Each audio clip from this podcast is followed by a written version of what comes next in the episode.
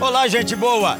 Quem fala aqui é o pastor Jeremias Pereira, da oitava Igreja Presbiteriana de Belo Horizonte. Você que está aí me escutando agora ouvirá uma mensagem substância da palavra de Deus. Vai ser uma bênção para o seu coração. Estamos orando para que você seja edificado e para que você tenha um renovo na sua fé e na sua caminhada junto com o nosso Senhor Jesus Cristo. Deus o abençoe e guarde, em nome de Jesus. Vamos ficar em pé um minuto, todo mundo? Por favor, você que está em casa, é, dedique aí agora uma meia hora de atenção para esse tempo de palavra e oração. Tá joia? Tá bom?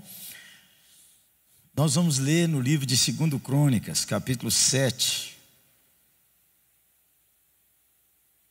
de 11 em diante. Nós geralmente, quase todos nós, em algum momento já lemos, segundo Crônicas 7,14. Se meu povo, que se chama pelo meu nome. Agora vamos ler o parágrafo inteiro. Assim Salomão acabou a casa do Senhor e a casa do rei, tudo quanto Salomão desejou fazer na casa do Senhor e na sua casa, prosperamente o efetuou. De noite apareceu o Senhor a Salomão e lhe disse: Ouvi a tua oração e escolhi para mim esse lugar para a casa do sacrifício.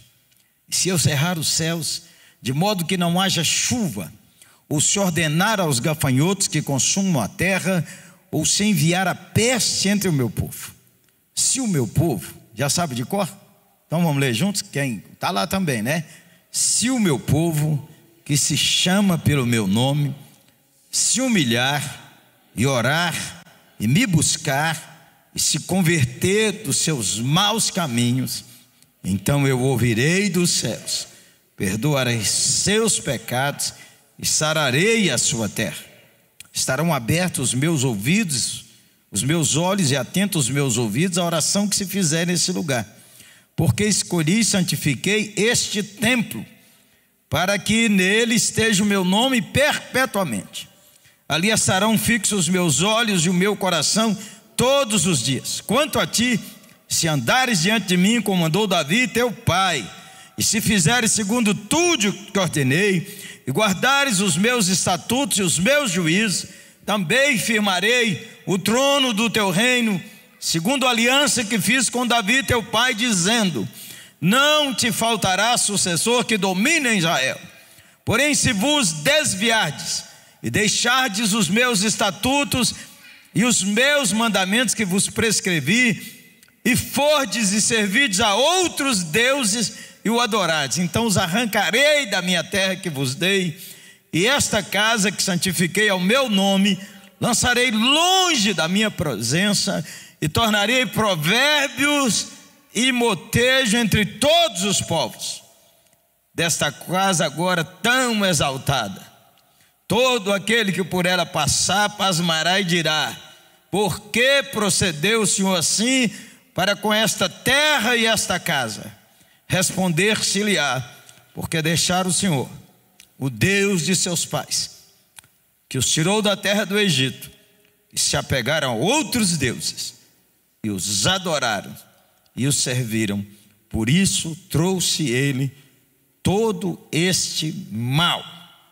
Agora vamos ler 2 Crônicas 36 versos 22 e 23.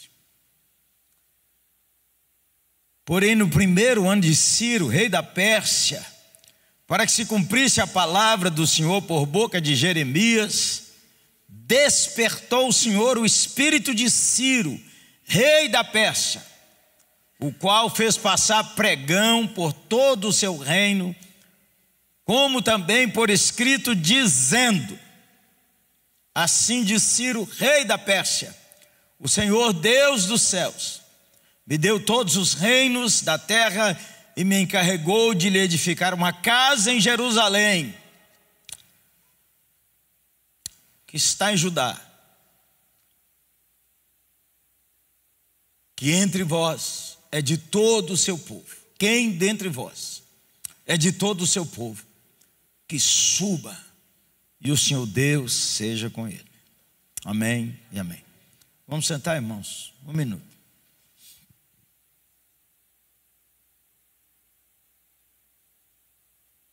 Restaurar o fervor espiritual, restaurar uma vida com Deus, restaurar uma vida empolgante com Deus. Muitas vezes citamos o texto de 2 Crônicas 2,14, fora de tudo quanto é eixo, colocando como se Deus é que vai fazer isso com o Brasil. Sararei a vossa terra. Então, primeiro vamos compreender que isso aqui foi a aliança que Deus fez com Salomão. Segundo, é preciso compreender o propósito de primeiro e segundo crônicas. Primeiro e segundo crônicas foi escrito para ensinar quem voltou do exílio da Babilônia, quem é Deus, como é que Deus guarda a sua aliança e como é que Deus orienta seu povo. O livro de Primeira Crônicas trata Davi das genealogias reportando todo mundo lá da criação. E o livro de Segundo Crônicas, como você sabe, se você lê o livro inteiro, o templo já acabou, Babilônia já entrou, Babilônia já destruiu Israel, e agora está escrita a história para servir de alerta. Segundo, quando fala a oração que se fizer nesse lugar, já não tem mais o lugar. Então, esse templo não é o templo de Jerusalém. Nós terminamos, segundo Crônicas, dizendo que vem aí um novo templo. Mas o templo verdadeiro é Cristo, Senhor. Ele é o templo, ele que não pode ser destruído, ele é que é para sempre. E a oração que se fizer em Cristo, por Cristo e para Cristo. Se nós não compreendermos isso, nós ficamos perdidos aqui, porque o livro termina com tudo acabado. O templo foi destruído, o templo foi roubado, levaram tudo para a Babilônia. E ainda um ímpio, Ciro, diz: Eu estou dizendo, Ciro vira o missionário, eu estou dizendo quem é que diz que é do povo da aliança, volta para Jerusalém e constrói um novo templo. Tudo isso aponta para o Senhor Jesus. Esse texto de essa aliança com Salomão é aliança do avivamento sempre. Ela está nos profetas. Ela está na profecia de João Batista, ela está na palavra de Atos dos Apóstolos, ela está na Bíblia, ela está em toda a história do avivamento. É claro que o lugar é Cristo. A pessoa é Cristo. Você não vai ficar pensando no templo em Jerusalém, porque isso aqui acabou. Você lendo, você precisa ler segundo Crônicas de uma sentada, porque o que acontece em segundo Crônicas é tudo que Deus falou que não devia fazer. Segunda Crônicas vai narrando como é que os descendentes de Salomão quebraram a aliança, seguiram outros deuses, romperam a consagração voltaram as costas do Senhor, e aí, segundo Crônicas, tem a divisão do reino, e o rei tal obedeceu ao Senhor, o rei tal andou nos caminhos do Senhor, o rei tal não andou, o rei tal. É para mostrar a todo Israel, e para mostrar na história da igreja, como é que Deus vai tratando o seu povo. Isso aqui não é oração de Salomão, isso aqui é uma resposta de Deus. Salomão, no capítulo 6, pede a Deus que a oração que fizer nesse lugar, quando tiver inimigo, quando tiver seca, quando tiver doença, quando a gente orar nesse lugar, e Salomão ainda fala assim: Senhor, onde ele estiver, ele vire para Jerusalém. Por isso que Daniel orava, voltado para Jerusalém, três vezes, orava Daniel, pensando em Jerusalém. Mas o templo acabou. Mas Deus não desistiu do seu povo. Então, de época em época, de geração em geração, Deus deseja renovar o fervor espiritual do seu povo.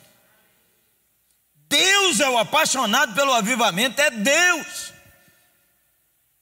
Ah, a igreja está orando, agora Deus vai interessar, bobagem. A igreja só começa a orar porque Deus já cutucou, porque Deus já deu, ó, vamos gente, oi, bora! Então, nada do que eu vou falar os irmãos não sabem, mas permite Deus que caia no nosso coração. Primeiro, se o meu povo, o avivamento é para a igreja e não para o incrédulo. O avivamento é na igreja.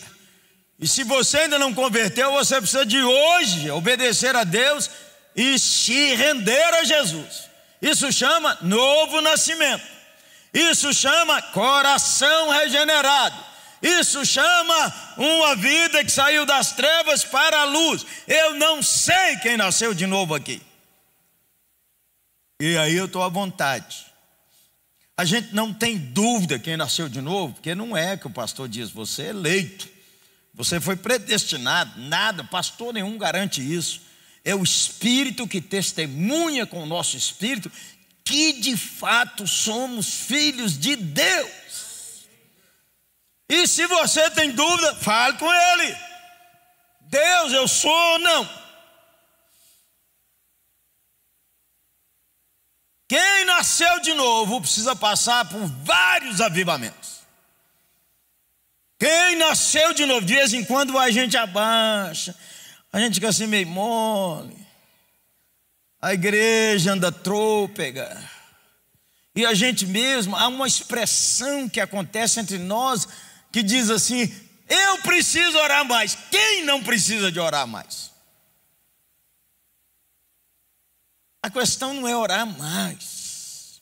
Esse meu coração é rendido. Então, verifique se você é do povo de Deus. Para renovar o seu fervor, você precisa resolver com Deus se você é do povo de Deus. Eu entreguei minha vida a Jesus, eu não preciso lembrar o dia. Eu só sei que eu estou aqui. Quem teve pai ou mãe ou vó que não sabe o dia que nasceu e que chutaram lá e registraram era um dia? Tem alguém aqui que tem? É, ah, foi dia tal. Não foi, foi no outro. Também não sei. Eu nasci, beleza? Então eu sei exatamente o dia, sim, de um toque de Deus na minha vida. Num 28 de julho, num congresso de jovens, na primeira igreja presbiteriana, e depois ajoelhado lá no quarto de pensão.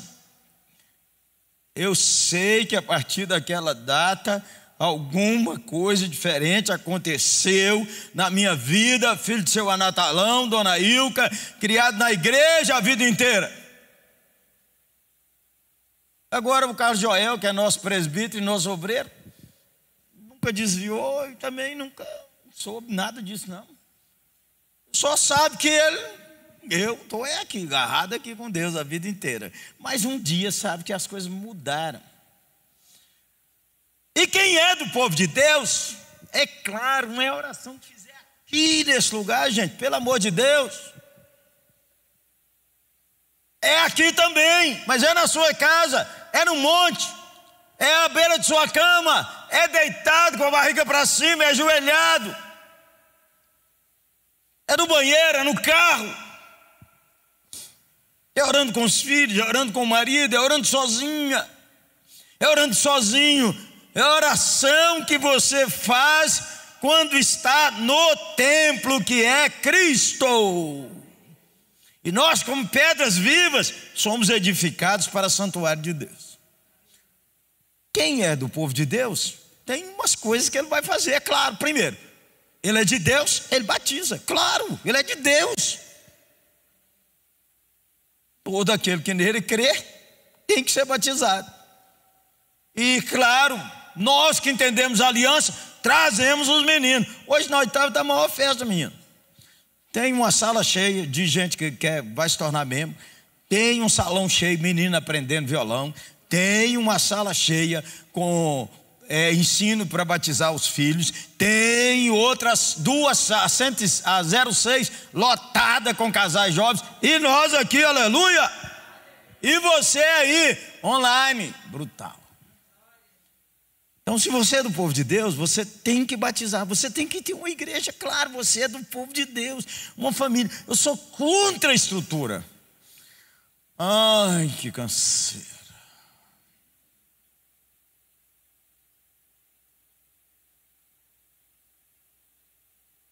Fala isso hoje não, tá bom?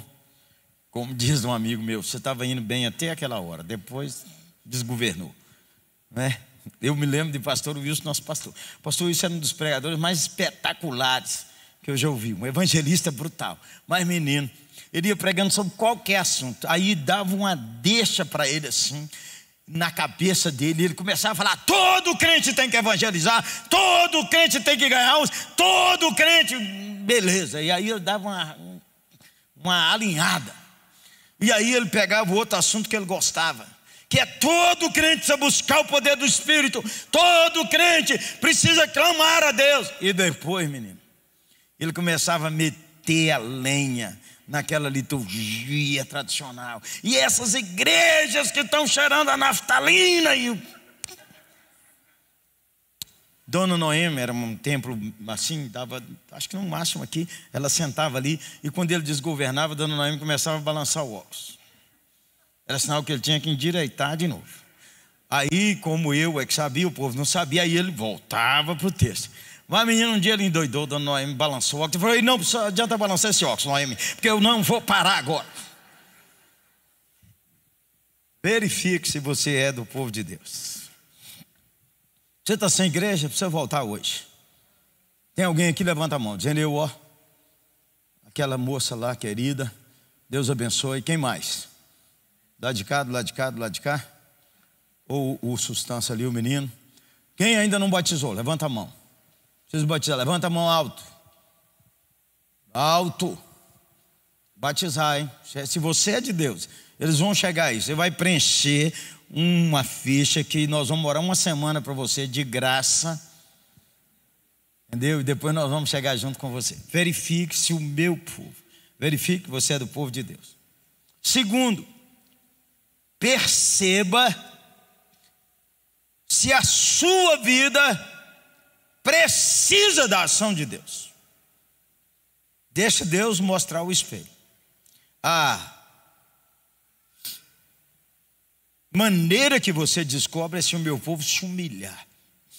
O inimigo de Deus é o orgulho, o orgulho espiritual.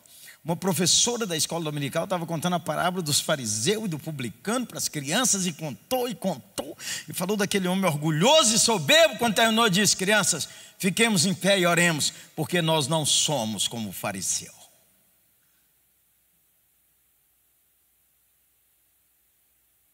Toda vez que você acha melhor do que alguém, você é soberbo. É por isso que Deus está resistindo você. É por isso, sou melhor do que fulano, aquela praga da minha família. Nós não falamos assim com todo mundo, falamos assim só dentro do coração. Se o meu povo reconhecer que ele precisa de minha ação, porque só Deus dá um coração humilde, só Deus. É da história da igreja, né?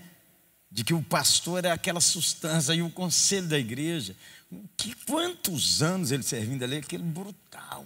Aí o conselho mandou fazer uma medalha de ouro, dizer: Nós queremos hoje homenagear nosso humilde pastor de tantos anos. De manhã, de noite, ele veio no culto com a medalha, o conselho tomou. Daquelas coisas que você tem que você não pode se vangloriar.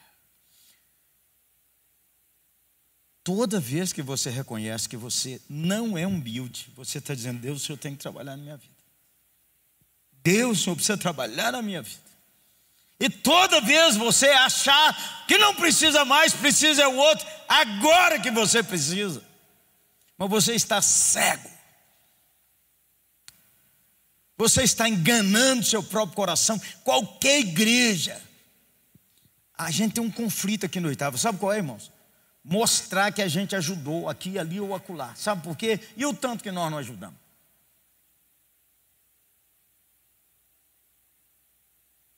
E o tanto que ficou para. Ao mesmo tempo, nós temos que mostrar para ver se tinha coragem a sair dessa leseira.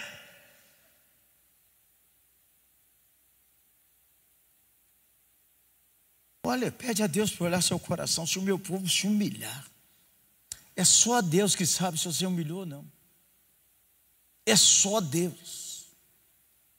E quando Deus sabe você descobre que você não é humilde.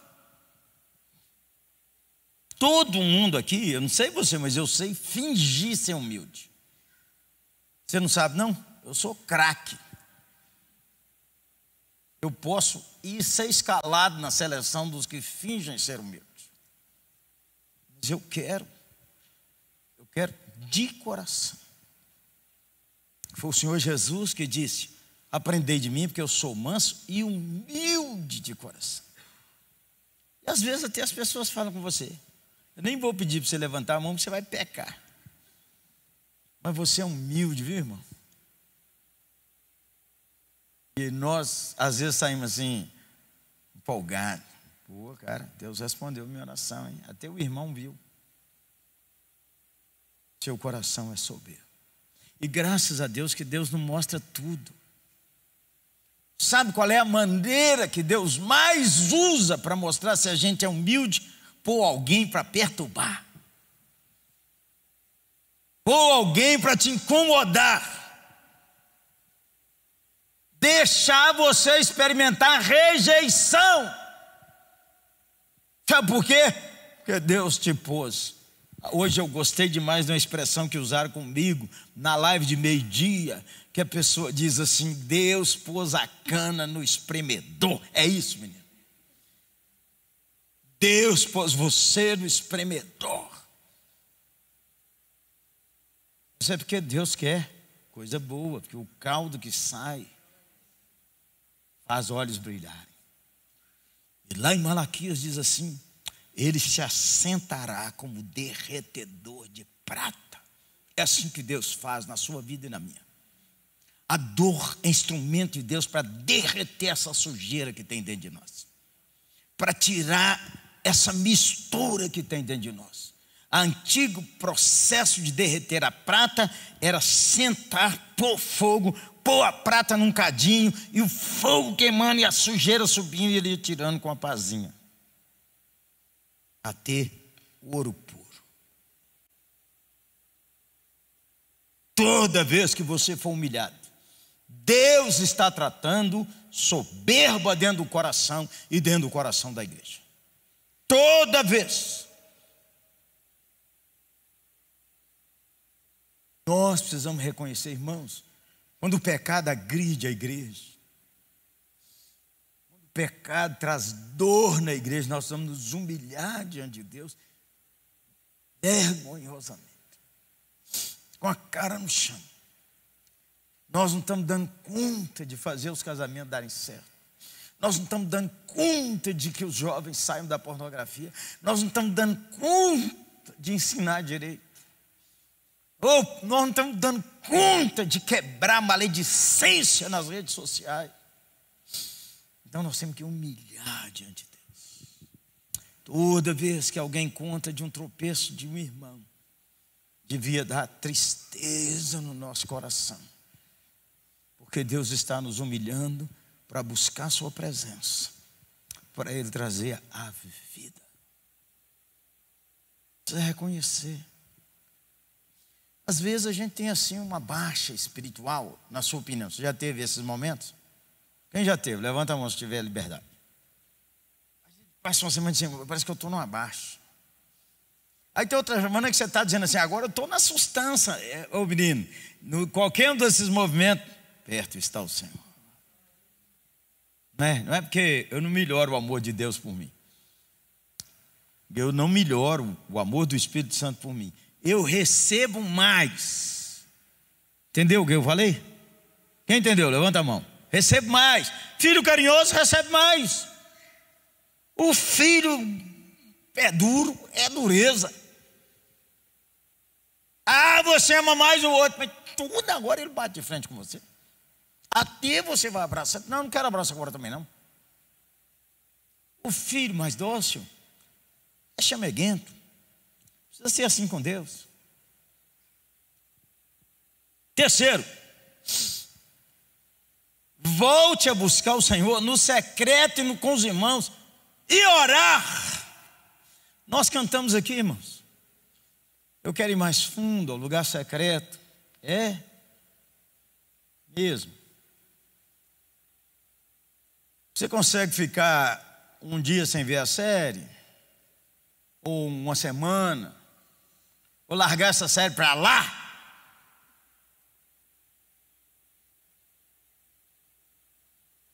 Fala sério. É pecado ver série? Necessariamente não. Mas pode virar. Que virou um vício. Virou alguma coisa que você não pode passar sem. Volte a buscar Deus no o secreto, irmãos. Aí eu não tenho lá em casa o quartinho de oração igual alguns irmãos têm. Ah, não consigo. É. Acha um lugar que você fala com Deus. Pode ser dois minutos, vou ao banheiro lavar a mão do trabalho, ora ao Senhor. Várias e várias vezes. A senhora está trabalhando em casa, por que não para um minuto, ajoelha e ora? O carro. O Espírito Santo é seu companheiro, fala com ele. Há dias que a gente não canta, você percebeu? Você já passou um dia sem cantar? Quem já? Passou um dia sem cantar. É sem cantar louvores, a gente canta outras coisas.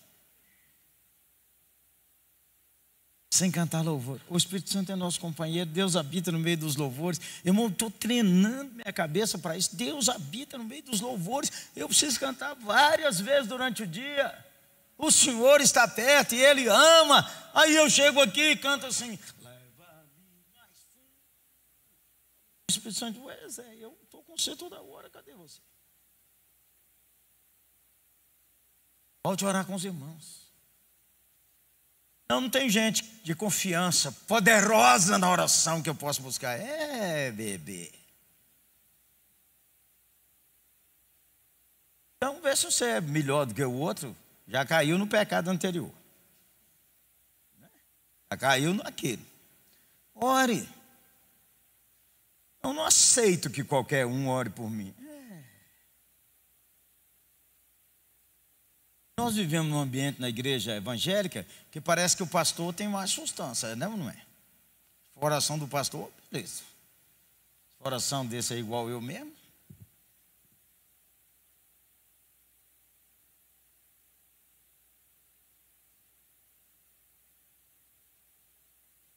Dá seu coração, tá bom?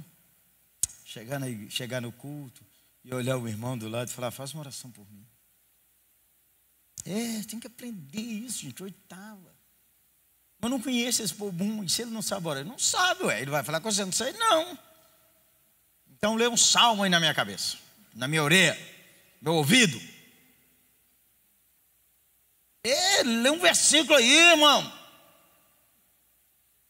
Senhor, destrói os meus inimigos. Amém, Jesus. Derrama o fogo em cima dos demônios. Ele não, não pega as coisas assim. Entendeu? Você tem que ter cabeça melhor.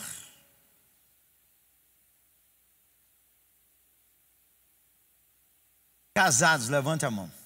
Qual é o casado que é fácil orar um com o outro? Não existe, mano.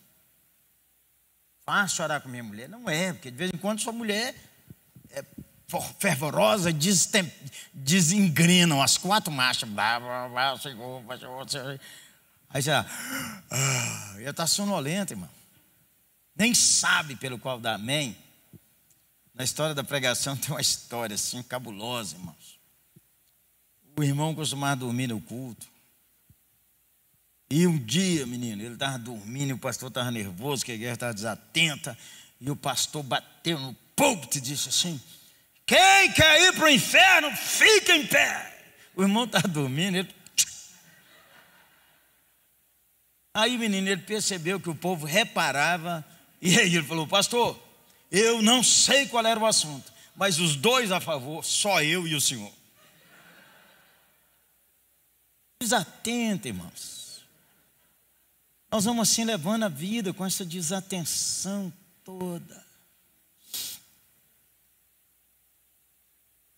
Leva-me mais fundo. Não é um negócio místico, você está entendendo? Então, orar com a mulher, com o marido, não é sempre, mas pode tentar. Combina bem. Pequenininho. Especialmente se for ele. Eu me lembro. Já aprendi mais um pouco, mas ainda não estou bom, não. Eu orava com a Ana Maria, minha primeira esposa, Ana Maria timidazinha, e eu orava, menina, era 20 minutos. E depois de 25 minutos, orando, aí ela falava assim: Senhor, concordo com tudo, Senhor, amém.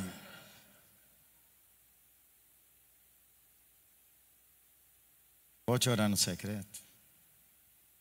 Que o secreto seja um lugar que só tem você e Deus. Claro que você pode ir no monte, claro que você pode ter sua hora devocional. Eu estava conversando com o pastor Hernandes, vai sair aí na sala de prosa. Pastor Hernandes, o povo acha que você levanta todo dia, seis horas da manhã, para orar e ora até às oito. Ele Tem dia que eu estou chegando em casa, três horas da manhã. E tem dia que eu tenho que levantar às cinco e meia para viajar. Agora, durante o dia, eu tenho tempo com Deus. Deus precisa saber que você respondeu ao apelo dele. E orar com você que tem que restaurar sua vida de oração. Ora mais, todo mundo precisa. Não é isso que eu estou falando, não. Quem entendeu o que eu estou falando, levanta a mão. Então, quem precisa dessa oração, por favor, preciso, ainda que seja pequenininho, precisa voltar a buscar a Deus. Fique em pé no seu lugar. Senhor Jesus, teus filhos, às vezes, Senhor, a gente precisava, assim, de um toquezinho de responder ao Senhor. Porque nós vamos pela vida desatentos, Senhor. Trabalhando, trabalhando, achamos que o ministério é fazer. E também, Senhor, nós vamos com as preocupações da vida, deixando nossa alma secar. Olha meu irmão que está em casa também, Senhor. Olha minha irmã que está aqui. Olha esse casamento. Olha a vida pastoral. Olha a minha vida, Senhor. Olha, Senhor, temos tão grande privilégio. Vamos sentar. Bora. Tem mais. Pode sentar. Nós temos mais duas coisas aqui. Quarta. Peça ao Senhor para inclinar seu coração para o avivamento. E me buscar é diferente de orar.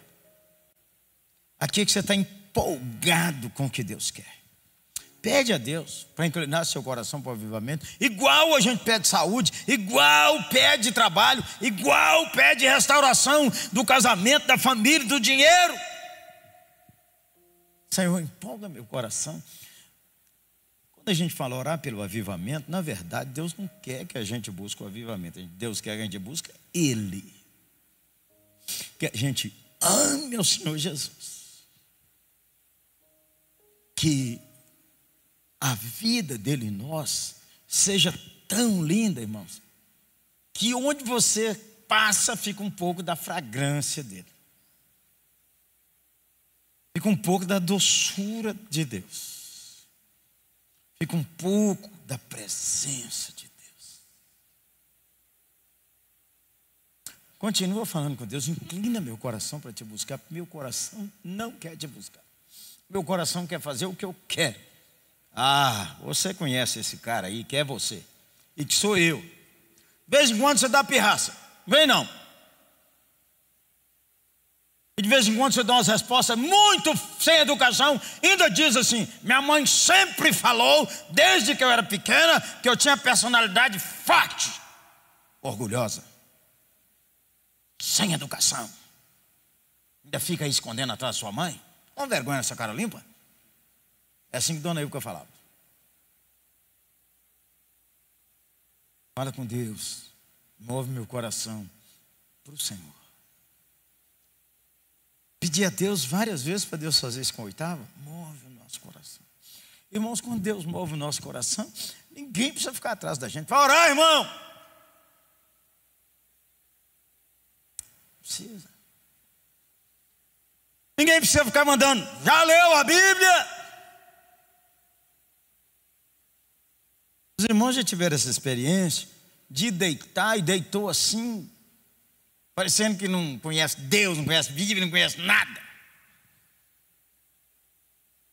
Um irmão aqui da oitava, de muitos anos atrás, falou assim: Pastor, ontem o senhor dormiu igual um pagão? Eu não entendia isso. Aí ele falou: Pastor, ontem o senhor dormiu igual um pagão? Fala, irmão, o senhor dormiu sem orar? Falei, irmão, não é possível que você venha me fazer essa pergunta hoje. E naquela noite mesmo, eu tinha fé errado no sono. Acordei no meio da noite, falei, eu acho que eu não orei ontem. Aí, Senhor, é igual quando você está comendo. Já comeu e lá pelo meio do, do, da boia que você lembra de, de, dar graças? Você nunca teve isso? Não, quem já teve isso assim? Várias vezes, uma só não serve. Várias. No meio da boia a gente fala, ô oh, Senhor Jesus, o que foi, o que virá, amém. Quinto, alinhe sua vida com os caminhos de Deus. A Bíblia fala assim: arrependimento. Arrependimento não é uma palavra religiosa, sabia disso? Foi usada. Arrependimento era usada por tribos no deserto quando não tinha GPS, não tinha Waze, não tinha nada, que o cara errava o caminho. O cara vai aqui, ó, com os camelos dele, tocando a vida. Aí o cara percebe que não está. Aí pergunta ao beduíno: Ei, como é que é aqui? O cara disse: Ó, você precisa arrepender. Caminha lá, ó. Arrepender é dar a volta e ir para o caminho certo. Pode ter tristeza, pode ter choro. Mas arrependeu, estava andando errado. Parei, vou andar é certo. Eu estava acessando pornografia. Pare, volta para o outro lado. Estava olhando o que não deve. Estava conversando. Sem arrependimento não avivamento. Sabe por quê? Porque nós vamos do jeito nosso. Você precisa largar esses caminhos errados e voltar para Deus. Você é uma mulher de Deus? Você é um homem de Deus? Como é que você está funcionando aí nas redes sociais? Nas conversas suas? Que está? A gente não difama o próximo, não difama. Quando meus filhos eram todos lá em casa, de vez em quando, sabe, né? Redor da mesa, o pau quebra. Todo mundo podia falar o que quiser. E aí um falava isso, isso, isso. E pai, o que, é que você acha de fulano? Eu acho que fulano, não vou falar. Aí já sabe, né? 15, 16, 18, tudo provocador. Você é covarde? Nunca vi isso. Meu pai covarde, não tem coragem de falar. Não vou falar. Que isso, pai? O senhor está. Tá, eu estou estranhando o senhor. O senhor é o mais corajoso que eu tenho. Eu falei, se eu falar, é maledicência. Ei, você que dirige reclamando de todo mundo. Maledicente. Sua reclamação não conserta nada. Eu não? Então eu vou pedir o, o, o coronel aqui, que é nosso pastor, para te dar um geral. Você precisa alinhar, arrepender e alinhar com Deus. Você está indo para cá assim, ó. Aí você lê sua Bíblia e fala assim.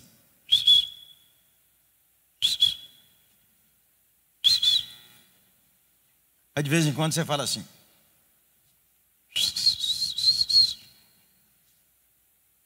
Ei, você que vem nesse culto, ó. Ó, ó, escuta aí, ó. Arrependimento, gente, tem hora que não é assim. Uh! Tem hora que não é assim, não. Tem hora que o arrependimento é suave. Suave não, câmera lenta, que você não quer deixar. O pecado vicia a gente. Ele dá um prazer, não tem jeito.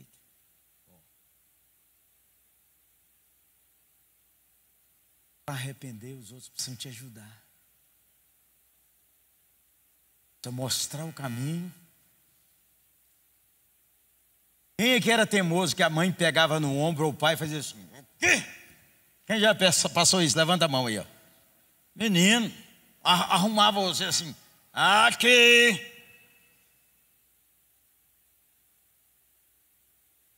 Às vezes Deus faz assim, às vezes é suave. Vamos, meu filho. Bora. Bora. Já criou o menino assim? Bora. Vou, Paulo, não. Bora. Vou, não. Vamos. Bora. Está arrependido? Empurrado. Aleluia. Ei, você que precisa arrepender empurrado. É hoje. Viu? É hoje. Olha o que, é que Deus promete. Eu ouvirei. Vou te ouvir. Vou te perdoar. Vou trazer cura para a sua vida. Amém?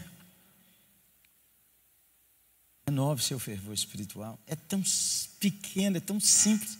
É Deus. O templo é Jesus. A distância que você está do Cordeiro é uma oração.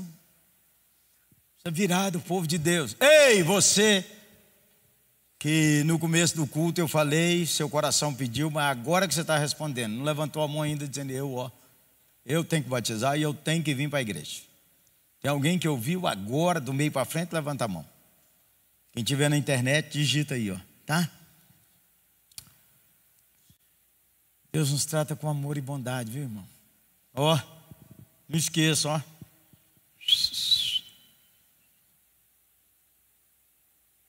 Para terminar, você já invadiu a contramão? Assim não conhecia o trânsito, entrou na contramão. Não é esses golpes que os crentes dão aí de vez em quando, não. Você não conhecia o trânsito, invadiu a contramão. Aí passa, ainda bem que passa alguém que joga as luzes na gente, buzina e fala: contramão! É Deus hoje, falando com você: contramão! arrumar, beleza? Vamos ficar em pé, vamos orar. Nosso pastor Edson para orar.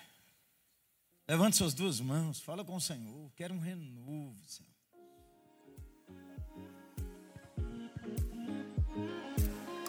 Muito obrigado porque você escutou essa mensagem.